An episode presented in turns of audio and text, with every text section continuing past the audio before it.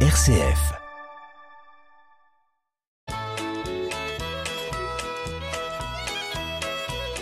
Bonjour à tous, euh, bienvenue dans notre émission Le patrimoine en question. Bonjour Maître Bernet. Bonjour Hubert, bonjour chers auditeurs. Aujourd'hui, Maître, nous avons des questions d'auditeurs. Et la Ah. première question est de saison. Elle est de saison. Bah oui, Parce que figurez-vous que les gens ont des propriétés, ils ont des arbres et ça pousse et ça pousse et à un moment donné se pose la question, faut-il tailler, faut-il élaguer, quelles sont mes obligations, est-ce que mon voisin qui laisse pousser ses arbres, je peux lui dire quelque chose? Voilà la question. Alors je pense qu'il faut qu'on fasse un rappel général de, des règles qui s'appliquent en matière de plantation. Alors, euh, c'est là où on voit qu'en fait le code civil a été fait lors d'une euh, période où la civilisation était rurale. Et oui, et donc euh, civilisation rurale, une attention toute particulière à la nature. Voilà. Et euh, il faut savoir que historiquement, quand même, les individus, les hommes, les voisins, les, les gens raisonnables, les citoyens, avaient essayé de trouver des règles par Et rapport donc, à ça. Il y avait des usages locaux. Et voilà, ça a donné naissance aux usages Voilà. locaux. Donc la première chose qu'il faut savoir, c'est que quand il y a un problème relatif aux plantations, qui sont des questions à quelle distance puis-je planter mes arbres, par exemple, par rapport à la limite séparative de Il propriété, peut y avoir des usages locaux. et à quelle hauteur j'ai le droit de faire monter mes arbres selon la distance à laquelle ils sont plantés par rapport à la limite séparative, dépend en premier lieu des usages locaux. Voilà. Et un des usages locaux les plus connus, c'est ceux de Paris, la région parisienne. Et on peut le comprendre, parce que les terrains étant si petits que si on ne peut pas planter d'arbres euh, qui sont grands, il y a, il y a franchement impossibilité d'avoir des grands arbres. Donc sur Paris, eh ben on peut planter les arbres à toute distance. Et il y a autre chose qu'il faut savoir auprès de nos auditeurs, si vous posez des questions par rapport aux règles applicables avec vos plantations, il faut assez- aussi aller regarder ce que disent les règlements d'urbanisme, les règles Alors, des lotissements en particulier. Les lotissements, les cahiers des charges des lotissements qui subsistent à tout moment, même un lotissement qui a, qui a 60 ans, 70 ans, il peut avoir un cahier de charges sur le problème de la taille de- des arbres, de la distance des arbres. Et ça, ça s'impose avant la loi. Bah oui. Et donc, pour être bien clair, il faut savoir que la loi ne s'applique qu'à défaut d'un usage local, Local. non contraire, Voilà. de règles Le de contractuel. d'urbanisme qui s'appliquent de façon générale, Voilà. Et les règles contractuelles. de règles de lotissement et mettre effectivement d'accords particuliers qui Voilà. peuvent passer- être passés Tout à fait. entre voisins. Voilà. Hein. et, Et alors, alors, rien on- alors maintenant on y va. rien n'a été fait. Pour planter, j'ai le droit de Il n'y a pas planter. d'usage local. Je suis pas à Paris. Qu'est-ce qui se passe? Alors, je veux planter. Donc c'est euh, la question qui je est veux en planter cause. un chêne dans mon dans mon jardin. Alors, le principe, c'est qu'on ne peut pas planter d'arbres à moins de 2 mètres du, de la limite de propriété. Et d'accord. Et euh, Mmh. on- euh, pour l'arbre, on mesure euh, au centre du tronc. Alors, c'est le centre du tronc par rapport à la limite de propriété. Donc, il faut prendre notamment s'il y a un mur. S'il est mitoyen, c'est le milieu du mur. S'il est privatif à celui qui veut planter, ce sera le bord extrême par rapport au voisin. D'accord. Donc, euh, j'ai pris l'exemple d'un chêne parce que je présuppose qu'il va dépasser une certaine hauteur. Voilà. Donc, lui, il sera, il devra, on devra le planter à plus de 2 mètres. Plus de 2 mètres parce qu'il dépassera 2 mètres. Voilà. Par contre, si je plante euh, un, je sais pas quoi, quel- arbuste. quel- un arbuste dont euh, à taille adulte il ne dépassera pas 2 mètres, Alors là, on peut le planter, mais pas à moins de 50 cm du mur. De la limite de propriété, pardon. 50 cm 50 cm de la limite de propriété. Donc, à défaut d'usage local ou de règlement particulier, la loi dit 50 cm maximum Voilà. euh, pour les plantations dont la, la hauteur ne dépassera pas 2 mètres Oui. ou sera réduite à 2 mètres par les- des tailles régulières. Si le, voilà. Et si jamais euh, il s'agit d'un arbre dont la taille dépassera 2 mètres ou une haie dont la taille dépassera 2 mètres, il faut respecter une distance de De 2 2 mètres. mètres. Voilà, tout à fait. Alors ça, c'est euh, important de le savoir. Alors, il y a quand même... Donc le voisin s'aperçoit que l'arbre ou l'arbuste dépasse les 2 mètres et il peut penser que le tronc, enfin le, le pied de l'arbuste en question est à moins de 2 mètres. Oui, Donc il va pouvoir exiger. alors il va, il va faire quoi? Que faut-il Eh ben, faire quand, donc on, il quand va- on est gêné et que ça fait de Eh ben, l'ombre il faut demander. bon, et que ça fait de la mousse Alors. euh, dans sa pelouse Voilà. euh, à cause de cette ombre? Donc il faut demander au voisin de tailler cette, ces arbustes qui sont entre 50 cm de la limite de propriété et 2 mètres. Et Oui. de les, soit de les arracher, soit de les réduire à 2 mètres. Oui, euh, Voilà. en fait, tout ce qui est à moins de 2 mètres, normalement, peut, on Ah. peut exiger que ce soit. euh, Et théoriquement, il n'y a rien à moins de 50 cm de la limite de propriété. On est bien d'accord. Hein, attention. Hein, oui, oui, oui. euh, Hein. euh, entre, C'est donc entre 2 mètres euh, et 50 cm. c'est... Voilà, Très donc précis. euh, on va demander au voisin gentiment. Voilà, bah, bien hein, sûr. On va regarder par-dessus la clôture, on va lui dire oh, tiens, Voilà. vous, faites, vous savez, ça me fait un peu d'ombre.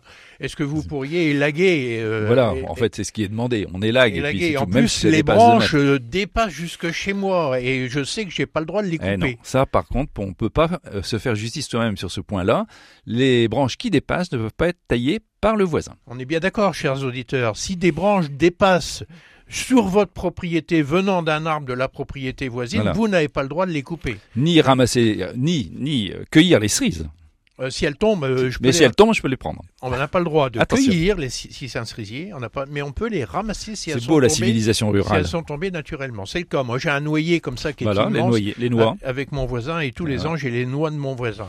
Par contre, les racines, il faut savoir que les racines qui viennent dépasser chez vous, Ah. vous avez le droit de Alors les là, couper. on a le droit de les couper. Hein, et le voisin De soi-même, de ce qui dépasse. Et là, on ne peut, le, le voisin ne peut rien dire. Le voisin ne peut rien dire. Alors, il y a quand même des exceptions euh, à, à ces règles-là. Ah ben, outre les problèmes de contrat, enfin donc les conventions ou des servitudes qui auraient été faites pour que les arbres soient plantés à moins de 2 mètres, et puis il y a aussi les arbres trentenaires, ou même les mitoyennes. Voilà, les mitoyennes. Hein, C'est-à-dire qu'on peut passer un accord avec euh, son voisin pour planter en limite séparative une haie, Voilà. qu'on va appeler mitoyenne, Voilà, et à laquelle ne s'appliquera pas les règles que, que pas nous tout à fait, puisqu'on sera à moins évidemment de 50 cm.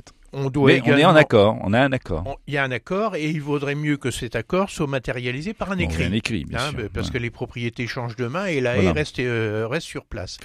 Il y a également la situation, maître, de- de- d'arbres qui sont là depuis plus de 30 ans. Bah, ils sont trentenaires, donc on va pouvoir les laisser. C'est le cas du noyer avec mon voisin qui est Voilà. planté quasiment en limite de propriété qui me permet chaque année d'avoir Voilà, des noix exactement. hein, Bah, c'est bien, Hubert. que je laisse tomber. Voilà. Donc euh, prescription trentenaire. Et je crois que euh, avec cette question, ben, vous allez y voir clair et vous savez qu'il y a du travail parce que vous avez euh, malheureusement peut-être des, des, pla- des plantations, des arbustes qui, Qui dé- dépassent les limites qu'on Voilà. vient de rappeler. Eh bien, Hein allez-y et bon courage. Et bon courage pour tailler vos haies. C'était la première question de, de nos auditeurs. Une deuxième question, elle est relative aussi à la question de servitude. De- alors, Alors, figurez-vous mais des servitudes, il y en a beaucoup. Alors, servitude de Ah, passage, deux passages, Hein, on va, d'accord. plus précisément. Alors, la question, c'est celle-ci. C'est que se passe-t-il quand une propriété cesse d'être enclavée alors qu'elle euh, étant enclavée, elle bénéficiait d'une servitude sur Voilà. euh, une autre propriété voir. pour accéder à la voie publique. Deux situations possibles. La première, c'est qu'il n'y ait pas eu de convention passée avec le propriétaire voisin qui enclave. Donc, pour aller sur le domaine, sur la voie publique, on est obligé de passer sur ce voisin, et la loi prévoit qu'on peut le faire sur le, dom- enfin, sur le passage le moins dommageable pour ce voisin. de passage le plus court Le et plus surtout court, le moins dommageable. Et le moins dommageable. Donc ça Donc, c'est euh, c'est la loi qui donne ce droit. Et on peut, euh, euh, pour matérialiser ou conforter ce droit, passer un accord avec le voisin. Alors, deuxième situation, on a passé ce qu'on appelle une, une convention de servitude. C'est-à-dire qu'avec ce voisin, on a dit, passons une convention de servitude, on va mettre la largeur du passage, et cette servitude qui est attachée au bien et non pas à la personne, donc va être perpétuelle. Donc elle sera euh, perpétuelle. Voilà. Et Eh ben, c'est- écoutez, je vous permets de passer pour aller sur le domaine public sur euh, 3 mètres de large, euh, avec une porte fermée, etc. Ça, c'est une convention de servitude qui sera, qui existera, même si l'enclave ne, ne, ne subsiste plus. Est-ce qu'on peut éventuellement prévoir une indemnisation de, du Ah bah propriétaire du fonds servant? Ah ben, le, le, oui, mais pas en, pas en matière légale. Euh, uniquement en matière conventionnelle. Conventionnelle. Hein, c'est vrai que Voilà. euh, en matière légale, ça s'impose aux parties et c'est sans indemnité. Si la servitude apparemment n'a plus lieu d'être parce qu'on peut aller sur le domaine public d'une autre façon, parce qu'on par exemple on a, on a racheté le bien qui est sur la voie publique, mais qu'on a toujours une servitude sur un autre bien, cette servitude subsiste parce qu'elle est contractuelle. Donc en fait, euh, donc la réunion du fonds dominant et du fonds servant met fin à l'existence de la servitude, Selon la loi. hein, selon la loi. Mais, mais si elle est contractuelle, et là peut-être d'ailleurs dans la question il s'agirait d'une servitude sur un autre, une autre parcelle. Oui.